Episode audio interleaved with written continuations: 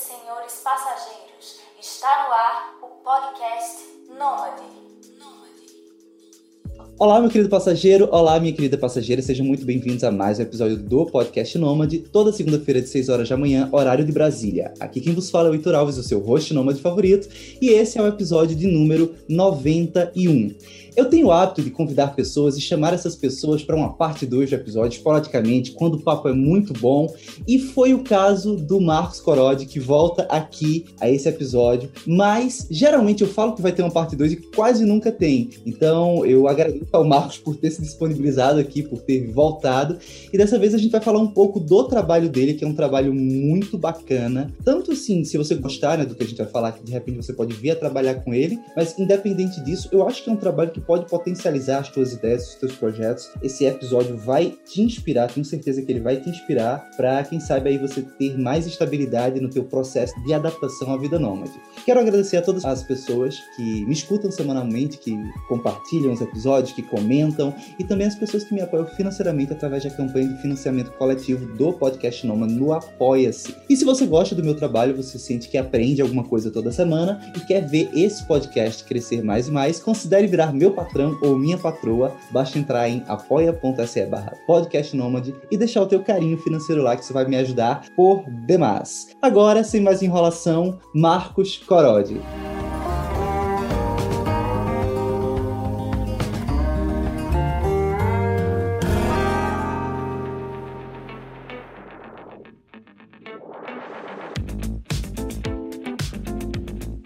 Fala, Heitor, tudo bom? Bom estar aqui com vocês de novo. É, obrigado pelo convite, parte 2. Vamos ver como a gente vai se desenrolar disso aqui, que pode vir parte 3, 4, 5. Bom, para quem não, não, escutou da última vez, o meu nome é Marcos Corodi e eu viajo pelo mundo, sou nômade, por isso que eu estou conversando com o Heitor.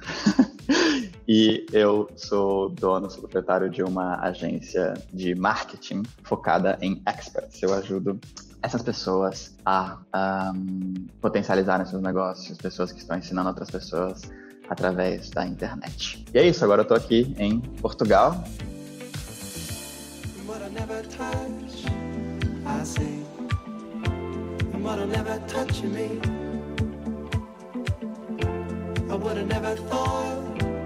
I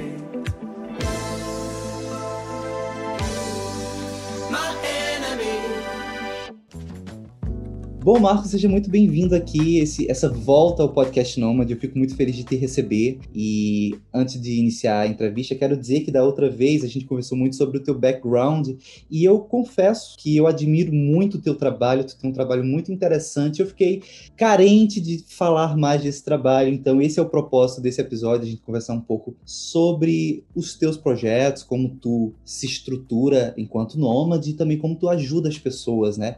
E você falou que ajuda ex experts, né? Então vamos começar por aí. O que é a síndrome do expert? Boa. Cara, faz alguns anos que eu trabalho especificamente com, com especialistas, né? Experts, um, freelancers, uh, professores, um, autônomos, pessoas que têm uma capacidade, né, que fazem uma, alguma coisa muito bem e que querem entrar, uh, vamos dizer, nesse universo da internet para poder ensinar, é, servir através da internet, né, atender a seus clientes através da internet. E neste período, né, desde que eu tenho a minha agência, eu venho criando a metodologia da persona, né, o nome da minha agência é Person Agency, que eu chamo de persona, e eu venho criando a metodologia que para justamente para servir essas pessoas, para ajudar essas pessoas a potencializarem os seus negócios. E a síndrome do expert é uma coisa que eu percebi muito um, trabalhando diretamente com essas pessoas e percebo também dentro de mim, né? Percebo olhando agora em perspectiva a minha trajetória. É, é uma coisa que acontece muito. Tem um pouco a ver também com a, com a, a síndrome do impostor, né? Que é um pouco mais conhecida. Mas eu dei esse, esse nome porque é uma coisa mais específica. E isso tem acontece de duas formas, né? A primeira coisa é quando as pessoas elas elas ficam tão boas em alguma coisa, né? Elas fazem uma coisa tão bem que porque por isso que elas são especialistas em alguma coisa, né? Elas estão fazendo uma coisa há muito tempo, então elas estão fazendo aquilo já muito bem, elas já se especializaram nisso e elas não não acham que isso tem um valor significativo para as outras pessoas, sabe? Elas não acham que aquilo é tão valoroso assim que elas podem ensinar, que elas podem uh, vender, que elas podem servir outras pessoas. E isso é muito frequente, porque quando a gente está muito imerso em alguma, alguma capacidade, alguma, alguma habilidade que a gente faz, é que nem, sei lá, você vai aprender a surfar, né? Depois que você já está fazendo aquilo muito bem, você pega uma, uma automoção motora, assim, né? O seu corpo fica acostumado a fazer aquilo. Então você não acha que aquilo é tão difícil, mas pega uma pessoa que nunca entrou no mar, tipo, morre de medo, fica super dificuldade, né? Eu já surfo há 15 anos e ainda tenho dificuldade.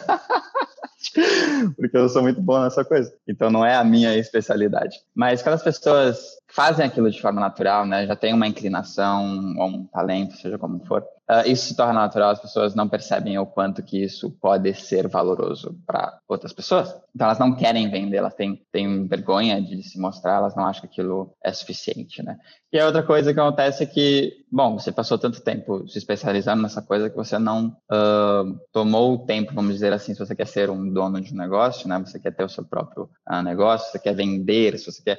As pessoas não tomaram o tempo necessário para se aprofundar, uh, estudar, marketing, vendas, psicologia humana, parará, parará, que são todas as outras coisas necessárias, né, para você gerir um negócio, administração, ferramentas e etc. E claro, né? Porque se eu vou ser um surfista profissional, eu vou eu vou ficar surfando o máximo de tempo que eu puder, não vou ficar lendo sobre uh, vendas na internet. E isso, naturalmente, é, acontece, por isso que eu chamo isso de, de síndrome do expert, porque quando as pessoas chegam, vamos dizer, principalmente nesses momentos, né, que agora a gente precisa, está sendo mais forçado ainda a se comunicar, comercializar nossas coisas pela internet, quando a gente se vê diante disso, é difícil, né? Você, putz, por onde eu vou começar? Como que eu vou falar com as pessoas que precisam de mim? Que ferramentas que eu vou utilizar? É, o que será que meus amigos vão falar de mim se eu começar a falar só sobre isso? O que será que meus pais vão achar de mim, né? Tem muitas coisas envolvidas nesse processo de se mostrar, né? De mostrar a sua cara. Porque quando, essa questão, né? Quando um, um expert, um, sei lá, um professor, um freelancer, é, uma pessoa assim, fala, ah, eu vou fazer isso agora, eu vou servir as pessoas dessa forma, uh, existem muitas dúvidas, né? Putz, será que, quem sou eu, né, para fazer isso para outra pessoa? O que será que as outras pessoas vão achar de mim quando eu falar isso? Existe muito esse estigma social, né? Por isso que eu chamo isso de uma síndrome e isso acontece com todo mundo que vai começar a, a se expor, principalmente na internet, né? Que, que é um megafone, né? Todo mundo tá ali olhando, então a gente está muito vulnerável. e isso é uma síndrome que acontece, é natural, mas é, esse é o problema, né? Esta é a questão. E aí existem maneiras de um, um, superar isso, seja de formas práticas ou seja de formas mais emocionais, psicológicamente. Seria uma, um indício de que estamos virando experts quando a gente começa a observar outras pessoas que estão produzindo conteúdos e vendendo cursos e a gente tem aquela noção de que, tipo, poxa, eu acho que eu sei tanto quanto essa outra pessoa aqui, porque eu não estou fazendo o que ela está fazendo. Seria um indício? Sim, com certeza. É, esse, esse tipo de comparação é super uh, útil, né, para, vamos dizer, nos nivelar diante do mercado, mas eu acho que o principal indício que a gente sente quando uh, realmente a gente manja de alguma coisa, né, quando realmente a gente tem algo para adicionar valor na vida das pessoas, é simplesmente quando as outras pessoas começam a pedir isso para a gente. Então, é muito fácil de ver quando isso, quando isso começa a acontecer, quando as nossas, lá, pessoas da nossa família começam a pedir ajuda para a gente com isso, nossos amigos começam a pedir ajuda com a gente, para a gente com isso, porque as pessoas começam a perceber o quanto que você faz aquilo bem, né? Mas é, as pessoas só vão perceber se você se mostrar, né? Se você desenha muito bem e guarda todos os seus desenhos na gaveta, dificilmente alguém vai saber que você faz aquilo muito bem e vai pedir para você uh, ensiná-los a ou a uh, fazer uma arte para, uh, para você, né? Então, para os seus clientes. Então, é, é por isso que é, é importante se mostrar, né? Mas, tirando isso, tem vários outros indícios, né? E outra, outra coisa que é muito, muito importante é para você entrar neste mundo, né? Vamos dizer que as pessoas que estão escutando agora, elas gostariam de ser nômades ou são nômades e gostariam de oferecer alguma coisa que elas fazem, né? Viver daquilo que elas gostam de fazer, né? Trabalhar com isso, etc. É, super, é essencial que você sinta muito prazer fazendo aquilo, né? Porque você tendo o seu próprio negócio e, e, trabalhando com as suas expertises, suas habilidades, você vai passar o dia inteiro vendo isso, falando sobre isso, é, repetindo algumas coisas.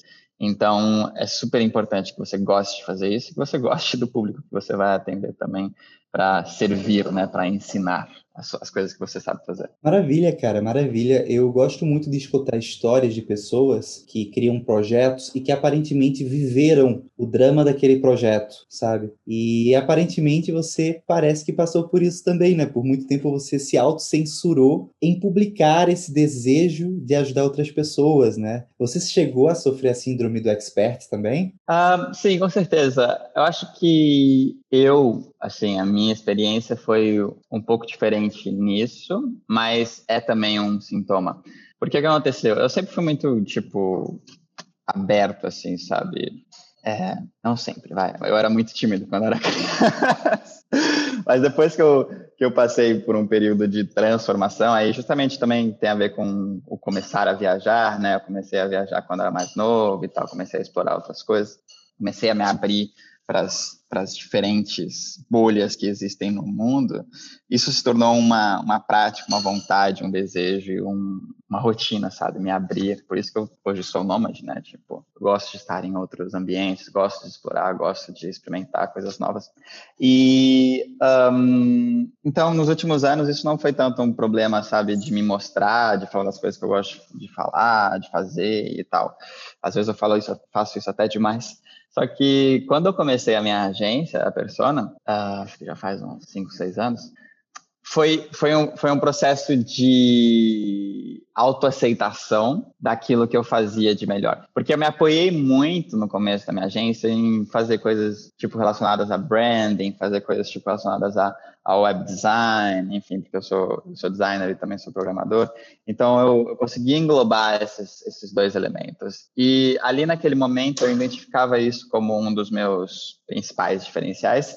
E, de, e pensando na técnica do que eu sabia fazer, era de fato, né? Existem poucos, sei lá, é, programadores e designers ao mesmo tempo, então eu conseguia é, oferecer um serviço um pouco uh, diferente do que a maioria das pessoas costumam oferecer pensando em agência. Mas eu também percebi que eu estava me apoiando nessa parte mais prática da questão e deixando de lado um pouco o que é realmente o meu diferencial, assim. E isso eu tô falando de uh, muitos feedbacks depois de clientes, sabe? Que o que as pessoas realmente tiravam mais, se sentiam mais impactadas eram nas, nas nossas conversas que eu fazia semanalmente com os meus clientes, né? Eu sempre fiz um trabalho bem dividido entre a parte técnica e a parte humana. Aí as pessoas se sentiam super tocadas e super uh, motivadas e, e uh, decididas e abria-se portas sempre que eu conversava com elas, né? E demonstrava um pouco da minha metodologia, demonstrava também um pouco da minha trajetória, também demonstrava um pouco das minhas perspectivas. As pessoas se sentiam muito impactadas com isso e sentiam uma motivação muito forte para fazer aquilo acontecer dentro do negócio delas, né? E o que isso significa? Que a parte do relacionamento humano, né, não só do, uh, da empatia, da conexão humana, mas também da parte psicológica de uh, motivar as pessoas, né, de incentivar e de mostrar o caminho, de certa forma. Sempre foi uma coisa que foi natural para mim, sabe? E é, e é fácil para é, é, fácil eu ver agora em perspectiva, né? Olhando, sei lá, meus tempos de colégio, nos meus tempos de, um, de faculdade, como as pessoas se relacionam, o que, que elas vinham pedir para mim, sabe? O que eu falei com você no começo desse da nossa conversa, era muito comum as pessoas vinham pedir para mim conselhos, sei lá, sobre conselhos sobre relacionamento, conselhos sobre isso, conselhos... E, tipo, eu não tenho nenhum nenhum certificado, degree ou, uh, sabe, de psicólogos, né, disso, né? Mas as pessoas sempre, de alguma forma, vieram conversar comigo dessa forma. E não que necessariamente eu, eu, tipo, pedia, eu queria fazer isso, sabe? Às vezes eu me sentia até, tipo, não, sei lá, sabe? O que quiser vida. Mas isso é, era muito comum. Mas eu tinha um medo, quando eu comecei a minha agência, de, um, de ser taxado por me colocar dessa forma, sabe? De, de me colocar naquele momento ali, eu ainda era, era jovem, né? Continuo, mas era mais jovem de me colocar ali naquela posição de tipo, não, eu vou, eu vou te ajudar sim na parte técnica, empreendedorismo, negócios, uh, ferramentas e tal, mas o mais importante aqui que eu vou trazer é essa parte uh, humana psicológica dos, dos entender os porquês e de quebrar essas barreiras, sabe? Então, o meu processo de quebrar a síndrome do, do, do expert é, foi de assumir que isso era uma coisa natural para mim. E era foi difícil para eu assumir isso. E quando eu comecei a assumir isso, foi quando a minha agência se transformou, sabe? É, e isso aconteceu durante as o meu meu processo de me tornar um nômade, sabe? Foi durante esse processo, lembro exatamente os, os pontos que quando isso aconteceu, eu até falei um pouco disso no último episódio, né? Quando eu cheguei em Nova York, quando eu comecei a pegar uns, uns trabalhos lá e tal, comecei a entender e fazer um, e falar um pouco mais daquilo que eu gosto, sei lá, que, que tava pulando dentro de mim, sabe? Que tava latejando dentro de mim, que eu queria falar para as pessoas. E nesse processo foi natural começar a aparecer mais clientes para mim, minha agência começou a crescer e tal. E aí foi aí que eu, sabe, eu, beleza, vou, vou focar nisso, vou expor mais daquilo que eu quero falar, que eu sinto que eu quero falar, que eu sinto que eu tenho a agregar para a vida das pessoas. E a parte técnica é um resultado. Né? Então, a minha agência uh, acabou se transformando muito nos últimos anos. Hoje, eu sou, faz um ano já que eu transformei totalmente a metodologia e eu, eu foco muito na parte psicológica, sim, e como eu falei, a parte técnica se torna um resultado. Então, hoje eu trabalho muito focado em marketing. A minha agência é 100% focada em marketing, enquanto antes era relação da branding, comunicação, marketing, parte visual, blá, blá, e hoje é muito, muito focado em marketing. E o marketing, ele está 100% 100% conectado à psicologia humana, sabe? Então foi um foi um encontro, assim, duas coisas que eu gosto muito, né? Eu consegui juntar essa parte da psicologia humana, né, desse relacionamento humano, com a parte técnica e aí entra a parte de, de vendas, né, de, de parte de ferramentas e parte de automatização. E aí por isso que eu foquei 100% no marketing. É, é, pode ser dizer que isso é o marketing digital, né? E, e a minha agência é 100% focada nisso hoje. Maravilha, cara, maravilha. E quando você estava falando, teve um ponto que me chamou muito a atenção, que foi a respeito dos medos, de vencer medos. E eu estou escrevendo um texto, faz um tempo que eu não escrevo um texto para o LinkedIn, mas eu estou escrevendo um texto lembrando um pouco dessa minha trajetória profissional de 2020 e pensando, o texto é justamente assim, eu tive medo de mandar o primeiro DM para prospectar um cliente, eu tive medo do primeiro cliente, eu tive medo dele não gostar do meu trabalho, dele me abandonar, eu tive medo de emitir a primeira nota fiscal, sabe? Eu tive medo de criar o site. São pequenos medos que vão deixando você mais robusto e mais à frente, inclusive, nós vamos falar até um pouco mais desse aspecto que eu vou expor agora. Eu estou em vias de fechar um acordo com um cliente nos Estados Unidos e eu estou com medo porque vai ser o primeiro podcast que eu vou editar em inglês. Então, assim, é, esses medos vão acontecendo, mas antes de falar disso especificamente, tem uma frase sua que eu, eu gostaria que tu falasse um pouquinho mais, que é justamente que existe, né? Que tem muita gente foda que poderia mudar as nossas vidas, mas infelizmente a gente não vai conhecer a grande maioria dessas pessoas, né? Porque elas não se mostram para o mundo. É, essa, esse, esse, essa frase uh, ou esta realização, né, foi exatamente o motivo pelo qual comecei a Persona alguns anos atrás, porque eu sentia isso, eu sentia essa dor direta com os meus amigos. Eu via pessoas muito fodas ao meu redor, sabe? que, sei lá, que cantavam muito bem, ou que desenhavam muito bem, ou que, um, não sei, tipo, tinham uma naturalidade também para ajudar as pessoas, enfim, seja o que for. E eu via que essas pessoas não exploravam essa capacidade. Talvez eu estivesse até me espelhando uh, nesse início, né? Por eu também não estar explorando ao máximo minha capacidade, a gente tem costume de fazer isso, né? Espelhar isso nos outros. Mas é, eu conseguia ver isso nitidamente nas outras pessoas também. E eu falei, putz, mas por que, que você está trabalhando com, sei lá, como uh, um banco se sua real paixão é cantar, né? Por que, que você está trabalhando como, com arquitetura se a sua real paixão é desenhar, sabe? As pessoas, a gente costuma encontrar algumas uh, caminhos paralelos àquilo que a gente quer realmente fazer só para é, agradar o nosso entorno social, seja a nossa família, seja o status quo da bolha onde a gente vive.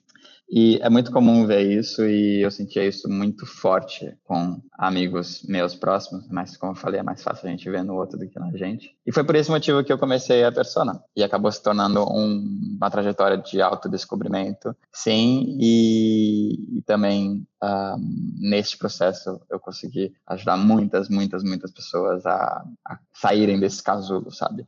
E essa é a minha real felicidade, sabe? Eu, eu digo que um dos principais, uma das principais estatísticas que a minha, minha agência tem, apesar do sucesso como negócio hoje, é que uh, a maioria dos meus clientes se tornam super, super amigos, porque é um processo muito intenso, né? De, de descobrimento, de realização, de de exposição. Então as pessoas acabam se tornando muito próximas e assim o meu maior orgulho assim meu no, em, em negócios, né? Porque eu já tive vários tipos de projetos e empresas é, é, justamente ver isso, sabe o quanto que eu consegui transformar a vida de, de tantas pessoas neste processo, sabe? Pessoas que hoje não estariam sei lá, vivendo uma vida alinhada com aquilo que elas amam realmente, não, não estariam tendo uma, uh, uma rotina mais leve, uma rotina mais feliz, sabe? Uma rotina mais um, flexível.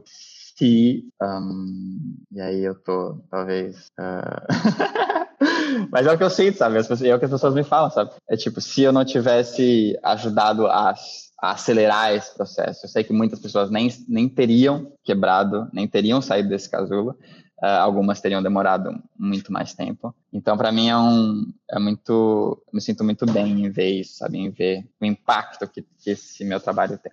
Muito bom, cara. Isso que tu falou dialoga com um livro que eu tô terminando de ler, acho que eu termino amanhã, inclusive, que é sobre Ikigai, que é uma metodologia, uma filosofia japonesa de, de senso de propósito, né? De você encontrar a sua razão de viver. Eu acho muito bom. É, o Ikigai é um, é um exercício muito bacana, né? Para todo mundo que estiver ouvindo, não tiver, que não tiver feito ainda, vale muito a pena, tipo, tomar o seu tempo para pensar naquelas perguntas. Pode parecer um pouco clichê no começo, mas depois que você passa por esse processo de pensar e escrever e ver as conexões que isso gera, é muito, muito forte. Tanto que que eu tenho as minhas, eu criei meus próprios métodos de, de encontrar esses elementos mais pessoais, mais sentimentais das pessoas, né, durante, um, né, durante o, o processo, durante a minha metodologia, mas eu utilizo o Kigai dentro da minha metodologia também. Eu acabei tipo voltando para o Kigai porque é uma coisa tão tão impactante e simples, né? Ao mesmo tempo que é, ajuda muito as pessoas, ajuda muito a criar essa base emocional dos porquês que você está fazendo isso, para depois você criar a base técnica, a base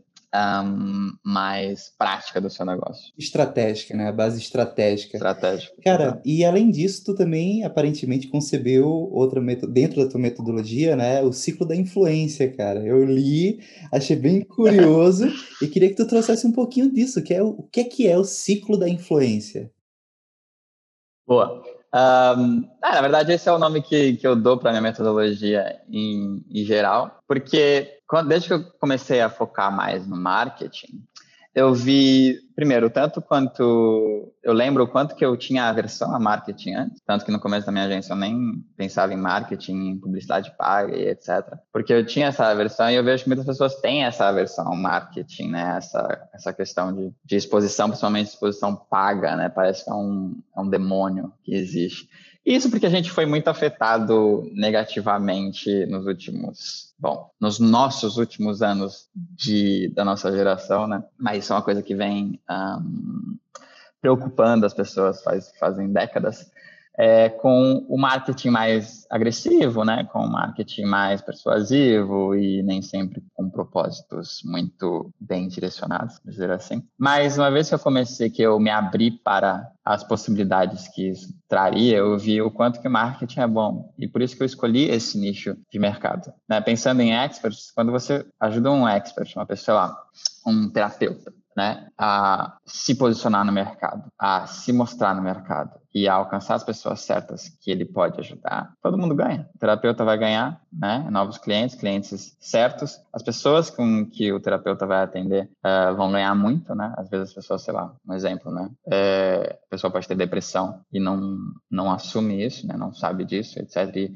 e quando você põe diante de uma pessoa que entende o que essa pessoa está passando, entende a parte emocional, entende a parte técnica, essa pessoa, o terapeuta pode mostrar, olha, isso que você está sentindo é por causa disso, disso, disso. E um, você não precisa se preocupar. Primeiro, você não está sozinho. Segundo, existem soluções para isso. Você não precisa ficar preocupado com isso, sabe? É muito poderoso, né? Quando você usa o marketing dessa forma, né? Isso é um marketing educacional. Você educa as pessoas, é, primeiro de tudo, e depois uh, você apresenta o que você pode oferecer, né? Em termos de produto.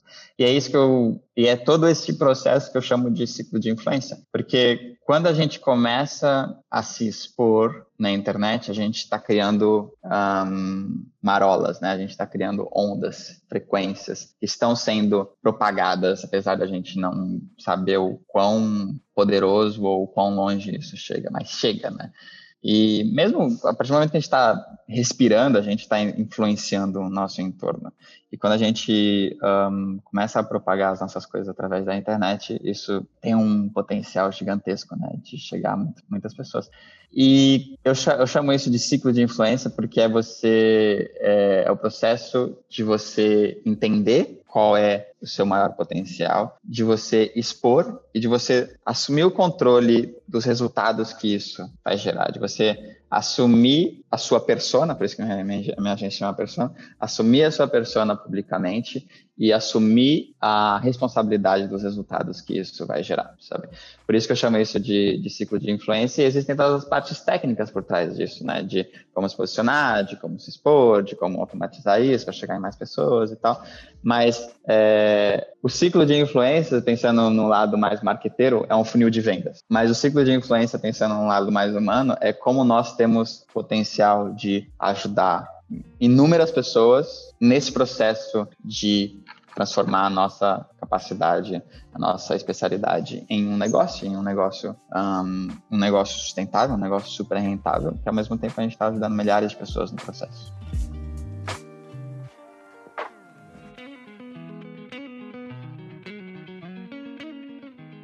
Cara, muito bom. Eu gosto quando você fala, por exemplo, né, das marolas, que eu sempre penso assim que o mundo nada mais é do que uma reação às nossas ações. Se a gente não rea... se a gente não age, não tem reação. E as marolas são, eu sempre penso assim, eu chacoalhei, né? Por exemplo, quando eu tô prospectando um cliente ou outro, eu dei uma chacoalhada, eu me mostrei, eu me expus. E eu, eu sempre gosto de mentalizar, a, a vida reage no tempo dela e não no tempo que eu quero. Então, às vezes você também se toma por uma ansiedade, mas é, quando eu paro para pensar que eu estou agindo e a tendência é que o resultado venha por causa disso, eu fico mais feliz, assim, é uma coisa que eu gosto de mentalizar, sabe? E acontece muito, cara, é, é, sempre acontece, né? É por isso que existe aquela teoria do efeito borboleta, é por isso que quando você planta uma, uma semente, depois alguma coisa nasce e cresce e, e floresce, né? Isso sempre acontece, mas tudo leva o seu tempo, como você falou, e é, e é muito difícil para nós, tá, que acho, acho que, principalmente, eu não eu não, não vivi na última geração, né? É difícil a gente comparar, mas acho que,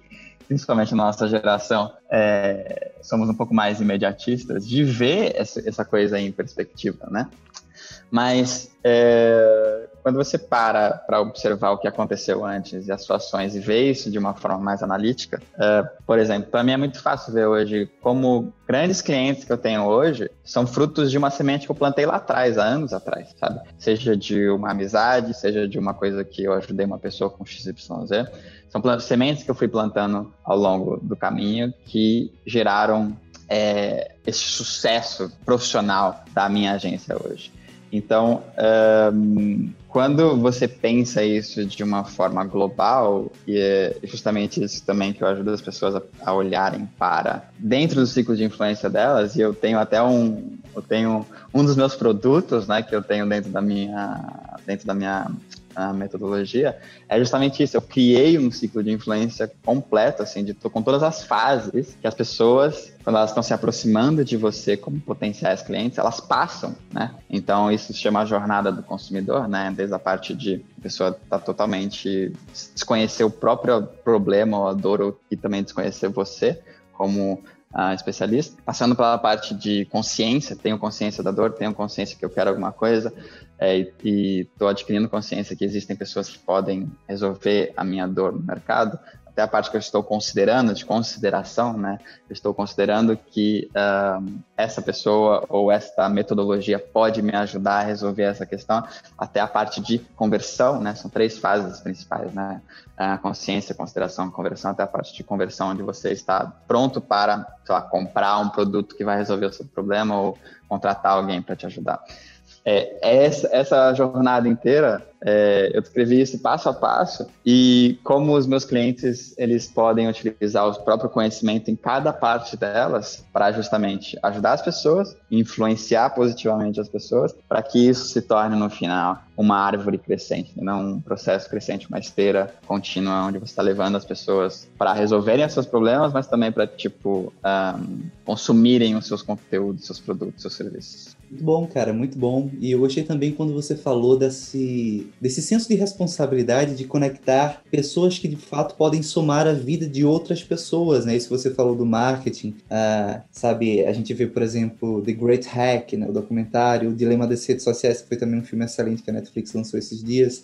E aí existe todo um, um lado. Uh, a gente está passando por um grande experimento psicológico, né, com as redes sociais, então tem um peso aí, mas eu acho bom quando existem pessoas que realmente se tornam especialistas, podem fazer a diferença na vida de outras pessoas e tem pessoas nobremente como você que se disponibilizam a fazer essas conexões. Eu acho muito bom. Mas agora entrando num ponto mais do empreendedorismo mesmo, é que eu alerto para a audiência, né, que a partir de agora é, talvez seja mais assim para pegar dicas de um empreendedor nômade, digamos assim, né, para entender primeiramente o que é hoje o, o teu modelo de negócio, né? Qual é o modelo da, da persona? Se tu puder falar um pouco de produtos, de, de como você rentabiliza essas coisas primeiro, tanto para vender um pouco o teu peixe, mas também para dar insights para as pessoas que estão nos ouvindo de como elas podem criar negócios também, né? Aham, ótimo. Heitor, hoje o meu público ideal, né, o meu cliente ideal da minha agência são pessoas que um, já ensinam ou já atendem outras pessoas, um, já tem um negócio rodando, né, já tem um projeto rodando.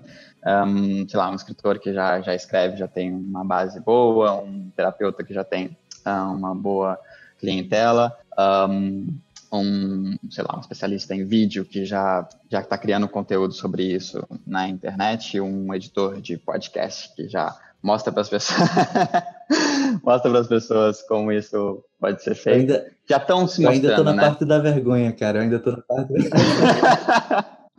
tu tá, tá, na parte da vergonha, mas está avançando bem no seu negócio com clientes bons. A gente vai falar sobre isso já já. Né?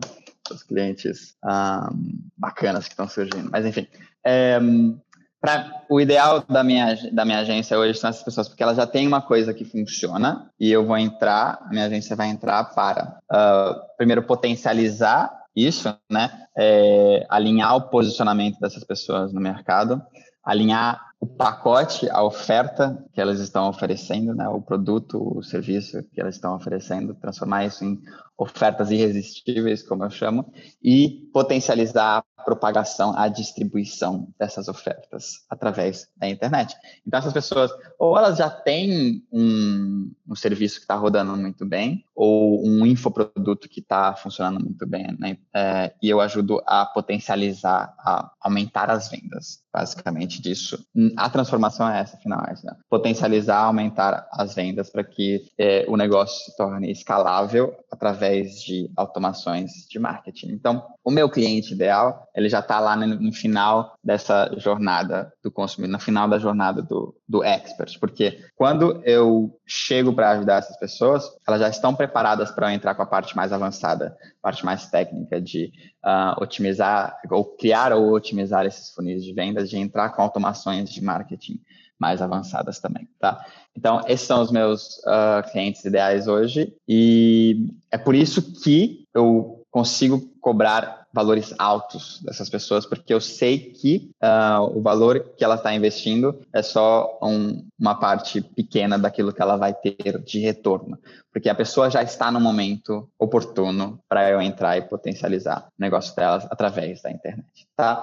Mas, como eu te falei, o propósito todo pelo qual eu criei a persona foi porque eu estava olhando as pessoas que estavam lá no começo dessa jornada ainda, né? E, e, me preocupando com isso, né? Com as pessoas que tipo, eu gostava, amigos e tal. E no começo da minha agência eu atendi essas pessoas. Isso foi muito legal, foi muito bacana, deu certo, só que o retorno, pensando como empreendedor, era muito baixo, né? As pessoas não tinham dinheiro para investir, tanto dinheiro para investir, e precisavam de um período maior de amadurecimento até elas chegarem num ponto que elas ah, já estavam oferecendo o produto delas, o serviço delas, o infoproduto delas e pudessem cobrar mais, valores mais altos por isso e que justificassem um investimento mais alto na minha, no meu serviço. Por isso que ao longo do, desse período também eu consegui identificar melhor qual era o meu nicho ideal de mercado para a minha agência, né? Isso significa quem eram as pessoas que, dado o meu nível de habilidade, eu podia ajudar mais. Por exemplo, se você vai pegar um surfista profissional para ensinar uma pessoa que nunca entrou no mar antes, provavelmente você está desperdiçando ali um, um, uma capacidade, sendo que essa pessoa poderia ensinar um surfista que já é intermediário a atingir um nível muito maior, que o, e, o, e o impacto disso vai ser muito maior que aquela pessoa que está começando. Sacou? Então, essa a, a diferença. Então, dado o meu conhecimento técnico dentro da internet de marketing, eu sei que eu posso ajudar as pessoas que já estão num jogo mais avançado a evoluir mais rápido. Mas eu sempre quero ajudar as pessoas que estão começando também, que estão nesse, nesse embate psicológico, estão nessa dificuldade de dar os primeiros passos.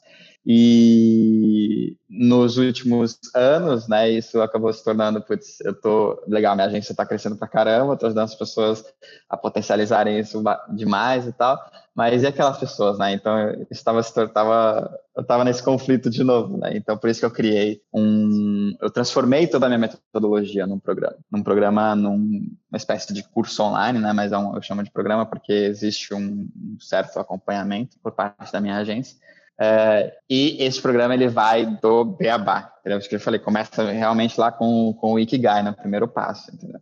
E aí depois, tipo, leva as pessoas por um passo a passo um, que vai, que é dividido basicamente, as três fases principais são posicionamento, uh, produtização e propagação, né? Posicionamento no mercado, produtização, ou seja, transformar seu conhecimento em produtos e serviços, em infoprodutos, e depois distribuir, propagar isso para o mercado seria, de formas automatizadas. Seria uma forma de nutrir futuros experts, sabe? Seria hum. mais ou menos isso? Eu te falei isso ou você já captou assim de cara? Cara, é, assim, soa óbvio, sabe? E é bom, não tô dizendo que é ruim não, sabe? Porque tem pessoas que precisam passar por esse processo, você vai nutrindo elas, você já monetiza Exato. a nutrição e depois, para aquelas que vão eclodindo, que vão se destacando, nada mais justo do que você botar essa pessoa dentro de um foguete e mandar para o espaço, sabe?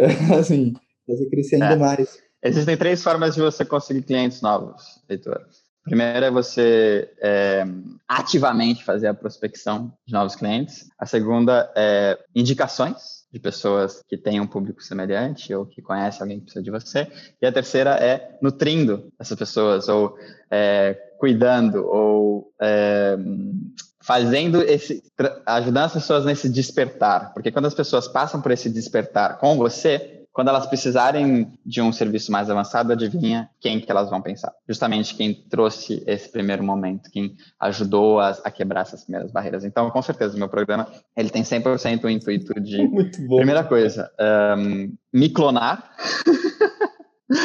clonar é, a minha capacidade de atender as pessoas, porque quando as pessoas vinham para mim e falavam, ah, eu preciso da sua ajuda, só que eu estou no início, eu não posso atender elas, dada a demanda que eu tenho lá no final da jornada, né? Então eu criei esse programa justamente para poder oferecer para essas pessoas, então obviamente o programa tem um valor muito mais acessível, e o, o, o segundo intuito é justamente ajudar as pessoas por toda essa jornada, porque é para que elas estejam preparadas para aí sim a minha agência entrar com um serviço mais avançado. Muito bom, cara. E quais erros você cometeu durante o processo, né? Porque eu, pelo menos, eu Todos. Erros, assim, porque todos eles viram aprendizados e eu gosto de falar dos erros, dos meus erros. Quais foram os teus erros? Show. Bom, considerando que é, eu já empreendo há 10 anos, Heitor, é, eu cometi todos os erros. Eu já tive alguns tipos de, de, de, empresas, de negócios. O meu maior erro que gerou os outros erros foi eu não me capacitei. Então, eu sempre tive o. E para mim é fácil falar disso hoje, mas eu passei por um processo muito intenso de compreensão, de entender o que tinha acontecido e a minha vida nômade nos últimos anos ajudou muito a, a botar isso tudo em perspectiva. Mas o meu maior erro foi justamente não me abrir para entender que eu precisava me capacitar para fazer o que eu queria fazer. Ou seja, eu sempre tive um, um, ímpeto de pioneiro, de criar um negócio do zero, de vou, por isso que eu também aprendi programação, não, estava na, naquela época, né, que essas coisas estavam bombando, não, vou aprender programação, vou criar um aplicativo, isso e tal, o negócio vai bombar e é isso. Só que um, não é bem assim que essas coisas acontecem, né? Na verdade, estes cases que acabam saindo mais frequentemente na mídia, né? Que a gente acaba lendo aquelas histórias super mirabolantes que a pessoa saiu de, X, de nada e foi para 500 milhões de, de X uh, em poucos anos. São, são poucos os casos. Na verdade, criar essas empresas super pioneiras, né? Que já vem algumas alguns nomes na nossa cabeça por causa da nossa geração, né, que, realmente quebraram paradigmas e tal. É, é quase que uma loteria, entendeu? É uma confluência de fatores que estavam alinhados, e óbvio, uh, alinhados também com o talento de uma ou mais pessoas para transformar aquilo nessas empresas gigantescas que são hoje. Mas, querendo ou não, é uma loteria, porque existiam muitas outras pessoas lá atrás, também na época do Bill Gates, do Steve Jobs, e do Elon Musk que uh, poderiam fazer o que eles fizeram, mas que talvez não estivessem no mesmo lugar, talvez não tivessem tido a mesma criação né, para uh, serem mais propensos a empreender. Né? Então existem muitos fatores aí. E eu sempre tive assim, essa vontade né, de empreender e de, e de gerar esse impacto né, no meu entorno, achava aquelas histórias incríveis, né? Você continua achando. E eu sinto que hoje isso foi, isso me motivou muito atrás, mas eu sinto que isso foi um erro muito grande porque eu não me capacitei, ou seja, eu não parei para entender, beleza, que tipo de negócio eu quero criar, por quê, o que é que o mercado está precisando hoje, que é diferente do que o mercado precisou ontem, é, qual é a demanda das pessoas, uh, quais são as minhas maiores capacidades e como eu vou utilizar isso. E aí já, eu já, já te falo um, um, um muito claro, eu falei né, que a minha, minha maior capacidade, e eu percebo isso hoje, é a parte mais, o lado mais humano da coisa, né, de compreensão e de me comunicar com as pessoas. E eu fui, assim que eu terminei a, parte, a faculdade de design, eu fui aprender programação, totalmente o contrário disso, né, é uma parte lógica, uma parte prática e horas e horas sentado ali eh, olhando para aquelas linhas infinitas que hoje eu não quero nem chegar perto, mas eu sei, eu sei fazer, sabe? Mas eu, eh, aquilo foi tipo me sugou a alma assim durante uns anos. A primeira empresa que eu criei foi de desenvolvimento de softwares que eu adorava a ideia e, a, e a, o potencial que aquilo tinha, mas eu detestava programar e continuo detestando. Mas, mas hoje eu, eu, sou grato por ter essa capacidade, mas eu entendo que, putz, eu não precisava ter feito isso, sabe? Eu não precisava ter ido tão a fundo. Talvez entender o que está acontecendo, beleza, mas não precisava ter realmente aprendido a fazer, porque eu poderia ter desenvolvido minhas melhores capacidades, coisas que eu tinha mais inclinação desde o começo, e, como eu falei, estudar o que, que eu queria fazer, estudar o mercado. O empreendedorismo não é, é uma aventura, né? Como o negócio está muito em alta, as pessoas acham que, tipo, ah, vou me arriscar, uma. Sim, é um risco, mas pode ser um risco programado. E isso se torna um risco programado a partir do momento que você se capacita, você vai estudar o que está acontecendo no mercado, vai estudar o que as pessoas estão precisando, vai estudar o que está funcionando, sabe? Eu sempre fui muito avesso a isso, é, tipo, olhar para as outras empresas e olhar o que elas estavam fazendo e olhar o que estava funcionando. Hoje, eu falo com você para 100% de certeza, o único motivo pelo qual a minha agência super bem sucedida hoje é porque eu parei, é, tomei vergonha na cara e fui olhar para as pessoas que estavam, ah, é, que estavam fazendo o negócio crescer rápido, que já estavam num nível diferente do meu, estavam fazendo. E aí eu olhei para aquilo com com o coração aberto, sabe? Putz, que legal, tipo, tá, essa, isso está funcionando porque a pessoa está fazendo isso. Legal, eu posso absorver esse conhecimento, eu posso adaptar isso para minha realidade transformar isso num negócio que eu sinto prazer em trabalhar com e que vai ter o mesmo um, impacto nos meus clientes, que vai ter o mesmo resultado. Então, foi isso que eu fiz, entendeu? Um, há, há pouco tempo atrás eu parei, falei, putz, deixa eu refazer tudo isso aqui. Acho que foi, foi há dois anos atrás que eu parei, deixa eu refazer tudo isso aqui. Fiquei meses e meses e meses sem aceitar clientes, só refazendo a metodologia, testando e pegando uma ou duas pessoas mais próximas para testar a parada e tal. E aí um, foi aí que eu, que eu lancei esse novo formato e aí minha agência começou a decolar, sabe? Foi por causa disso. Então, meu maior erro lá atrás foi, é, foi pensando no lado psicológico da coisa, da coisa, foi achar que o que eu já sabia, ou as minhas inclinações, ou as minhas capacidades já eram suficientes. E elas eram suficientes para mim como expert, mas elas não eram suficientes para mim como empreendedor. Cara, muito bom, muito bom. E tu me trouxe um pensamento analisando assim muitos empreendedores, muitas entrevistas, muitos livros. Às vezes eu sinto que a América Latina parece assim onde Judas perdeu as botas do desenvolvimento tecnológico do mundo, sabe?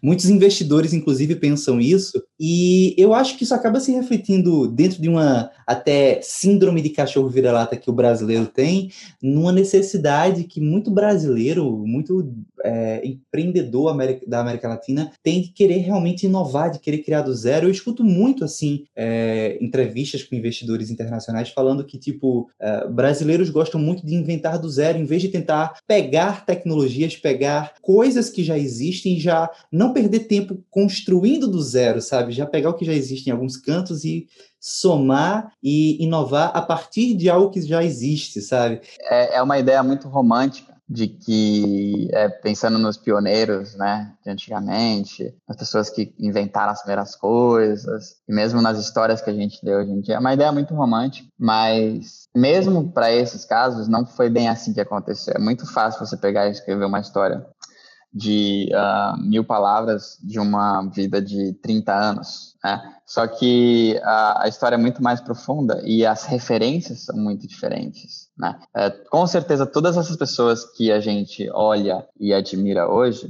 elas pegaram referências daquilo que já estava funcionando. Né?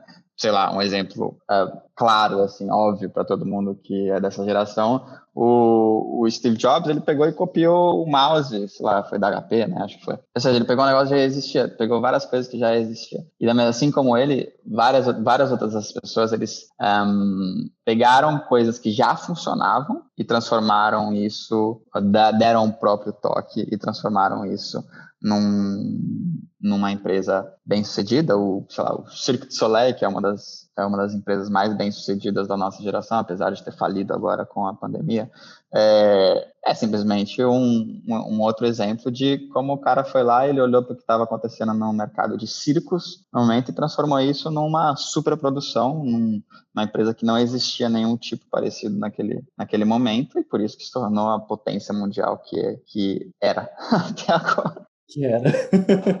que bizarro, né? Muito bom, cara, muito bom. E aí eu penso hoje, cada vez mais, assim, nesse processo de cruzar as fronteiras brasileiras, né? Isso é muito pertinente num podcast sobre nomadismo, porque a gente fala muito de viajar e cruzar fronteiras geográficas, mas a título de negócio eu tive a, a honra, né, de entrevistar, de, de entrevistar, ver, quem dera. Eu tive a honra de editar um podcast que é uma entrevista do Gustavo Caetano, CEO da Sambatec, com o Mariano Luciano Gomide, que é o CEO da Vtex, que é uma empresa que é uma empresa gigante, assim, dentro do mercado dela, ela domina 8% do, do, do mercado, né, do, enfim, mundial. E o, o, Mariano falou, cara, a gente, o Brasil é muito pequeno, a gente tem a ilusão de que é muito grande, mas não, cara. A, quando pensa mundo, é pequeno. E aí, volto para tu, né, porque hoje tu tem alguns clientes, não sei se a maioria já, mas tu tem clientes gringos, tu tem clientes internacionais.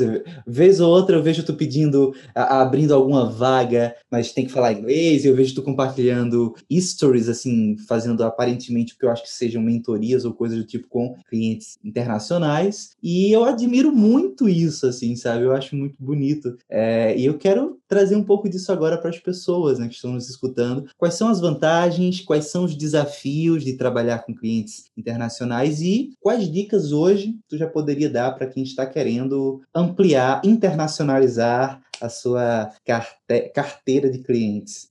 Bom, a vantagem pensando em negócio, assim que você tem acesso a esse tipo de pessoas, é obviamente que a moeda dessas pessoas costumam ser, valer muito mais do que a nossa. Então, pensando é, como um empreendedor, isso é, tem um impacto gigantesco no, no, seu mercado, né?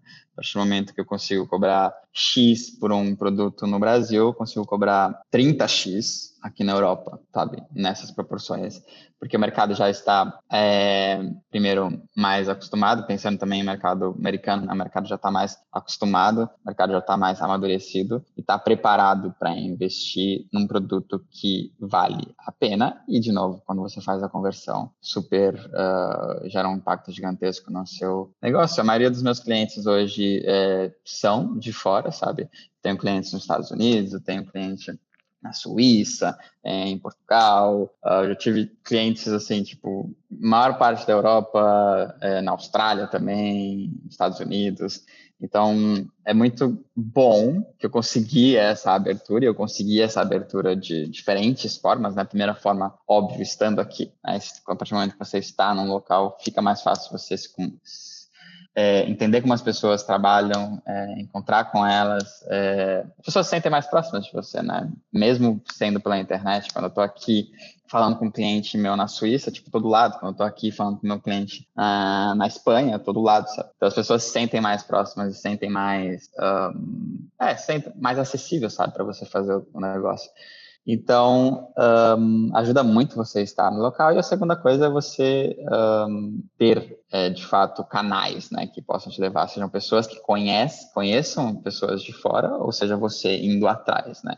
Mas é obviamente o principal elemento que você precisa dominar para fazer isso acontecer é a língua. A língua é, o, é, o, é, o, é, a barreira né, que existe entre uma coisa e outra. Depois, a forma como as pessoas trabalham, né? É, o americano é, tem uma forma de pensar muito diferente do, do suíço, uma forma muito diferente de trabalhar do espanhol, sabe? São coisas totalmente diferentes. Mas isso você vai pegando, né? A partir do momento que você começa a atender esses clientes de fora, você vai pegando a prática e o jeito de cada um. E é legal também que você, sei lá, brasileiro, né? Você tem a sua forma também de lidar com o negócio, você tem o seu toque, você não precisa mudar completamente por causa do tipo de cliente, não. É legal ter essas diferenças, mas você começa a aprender um pouco a respeitar um pouco, a, vamos dizer, a, como o americano é super pragmático em dizer as coisas e você pode pegar e falar na lata o, o preço e se ele quiser ele vai pegar e pagar na, na hora, enquanto que o sei lá, o brasileiro ou o português é, demora mais, né? Você precisa nutrir mais, né? Você precisa, porque vem dessa origem, né? Você é uma mesma origem. É, você tem, tem tempos diferentes, né? E você precisa aprender a respeitar isso. Mas o principal é a língua, assim, 100%. Então, desde o momento que eu comecei a, a viajar, eu percebi o quanto que isso estava sendo um, bom para mim, sabe? Que eu tinha tomado tempo antes para desenvolver um, a língua inglesa, principalmente, o quanto que isso, tipo, quando eu cheguei em Nova York, eu contei na última, no último episódio, quando eu cheguei em Nova York, eu, naquela época, eu não tinha é, nada, né? tipo, tava quebrado. Um, e aí eu consegui fechar um cliente lá, né, sabe, num hotel no meio de Nova no meio da parte mais tradicional de Nova York. Por causa disso, né? Tipo, a especialidade eu já tinha, né? A parte de, de marketing, etc. Agora, se eu não tivesse a língua, eu não teria conseguido falar com, com os diretores daquele hotel durante duas horas para expor o que eu poderia ajudá-los. E aí depois conseguir, de fato, entregar um resultado, uma transformação para essa empresa, né? Então, é isso, né? A língua é o, é o principal fator, é o principal desafio. E uma vez que você consegue dominar isso, não tem muita diferença. Então, são pessoas como nós, não importa se eles são diretores, presidentes, é, americanos, é, holandeses, suíços, não importa. São pessoas como a gente e o, a psicologia humana, a forma de você é, trazer essas pessoas para próximo, né, fazer com que elas a, respeitem e, e, e, e admirem o seu trabalho, né, é a mesma coisa. Pessoas se relacionando, empatia, proximidade, conexão, é isso. Muito bem, muito bem, senhor. Eu agradeço aqui esse espaço, essa conversa. Uma última pergunta: é, quais são os próximos planos né, da tua agência? Né? Quais são os próximos passos? E aproveita, já fica à vontade para emendar e fazer o teu merchan, deixar as tuas redes sociais, os teus canais para as pessoas que lhe escutaram poderem entrar em contato, né? Boa. Cara, não tem merchan. É, se alguma das coisas, se alguma da coisa, das coisas que eu falei hoje uh, te impactaram hoje, você ouvinte, uh, ou tocaram você de alguma forma, vamos trocar uma ideia, sabe? É, quem sabe eu posso te ajudar, quem sabe algum, alguma das coisas que eu estou fazendo pode te ajudar. E se for só para tomar um café virtual ou não, também que seja, é, esse é o principal elemento, eu acho, da minha agência, né, de ter essa proximidade com essas pessoas. Mesmo que não, não dê em nada profissionalmente, sempre dá em alguma coisa bacana, porque quando as pessoas estão alinhadas, sempre acaba gerando um, transformações, projetos, ideias, conversas bacanas. Então, é, o, o meu merchan é isso. Se, se, se, se fez sentido de alguma forma, vamos trocar uma ideia. Os próximos passos da minha agência, cara, eu estou agora com a primeira turma né, do meu programa, que eu falei que eu lancei recentemente. Está sendo super legal, estou levando essas 20 pessoas por este uh, processo para amadurecer também o meu programa, ver se, tipo, o que está faltando ali, se precisa aperfeiçoar alguma coisa. E aí depois eu vou começar a vender isso em, em escala, né? Tipo, começar a abrir isso para o público. Então, estou super animado com isso. Estou é, cada vez pegando mais clientes aqui na Europa e estou aqui em Portugal há um ano já. Hoje, exatamente 3 de novembro, faz um ano que eu estou aqui e é o mais longo que eu já estive num país desde que eu comecei a viajar. Mas esta esta forma de viajar está fazendo muito mais sentido para mim. Isso é uma coisa super importante, né? Que eu falei na última vez também. Você quer ser nômade, quer ser empreendedor, é, muito provavelmente você vai precisar ser nômade de uma forma diferente, como é mostrada uh, nas mídias, sabe? Talvez um tipo de nômade que você tenha essa flexibilidade, que você possa ir para onde você quiser, mas que você não, não, não se desloque tanto assim, porque se você não tem uma estrutura, uma base, você não vai conseguir fazer o seu negócio que você esquece. Não tem jeito, porque viajar é um projeto em paralelo. Então, estou há um ano aqui em Portugal. O próximo passo é no final do mês eu vou voltar para o Brasil depois de acho que dois anos. Eu vou dar uma passada no Brasil, ficar uns uns meses por lá, porque a, a minha nova namorada holandesa, ela tá querendo muito conhecer o Brasil também.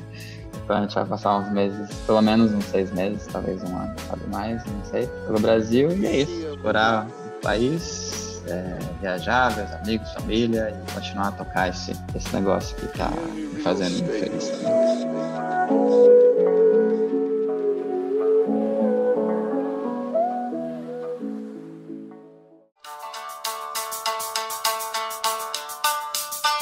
Muito bem, muito bem, cara. Muito obrigado aí pela tua participação. E eu fico muito feliz pela gentileza, né, de você ter se disponibilizado. E é isso. Prazer falar com você, Heitor. Muito legal o nosso papo.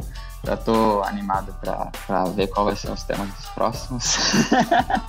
Porque o Heitor, ele fica só fazendo as perguntas, mas ele é um cara muito interessante também, tem muita história boa para contar. Aliás, Heitor, quando você vai começar? Quando que. Você já foi entrevistado no seu próprio podcast? Cara, não. não. Inclusive, Tu, tu, tocou num ponto muito interessante, né? Eu vou, vou revelar aqui no Opa, finalzinho do episódio. Tá vendo? Eu já existe, já está no ar, é a nomadesfera.com, que é um blog onde eu estou resumindo todos esses episódios. O plano, na realidade, era oficializar o lançamento disso em fevereiro, mas já está no ar. Se alguém chegou até oh. aqui, já pode ir. Já tem artísticos. E em fevereiro está saindo o livro, né, comemorando dois anos do podcast. E dentro desse processo, a, a Forum House está crescendo, eu tenho cada vez mais tido clientes, a Terapia Box também, né, que é o site de psicólogos também, e eu resolvi fazer pequenas mudanças na edição do podcast Nômade. O teu episódio, na realidade, é o primeiro que não tem uma trilha de fundo, que eu falei muito menos, até para facilitar o processo de edição e otimizar cada vez mais o tempo, né? Eu desenvolvi formas de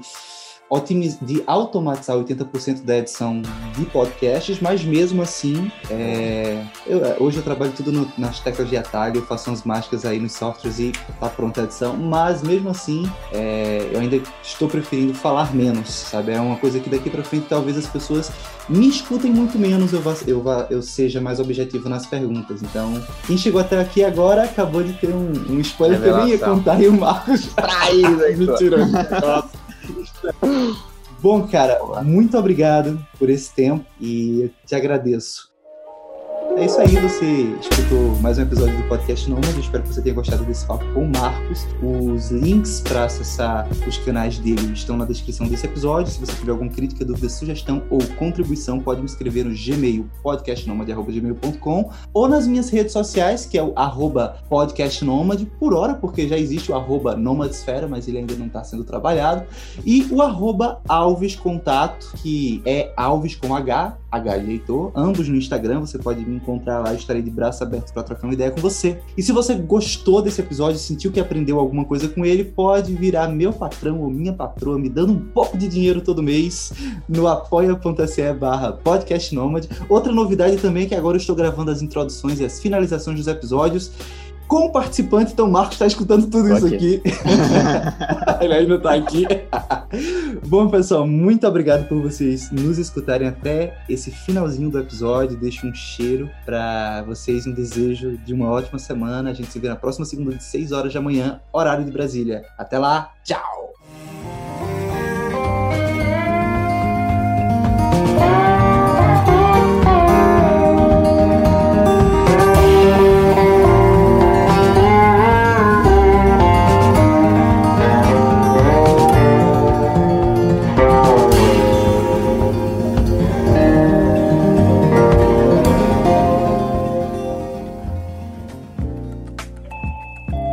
Você ouviu uma edição fonohouse.com.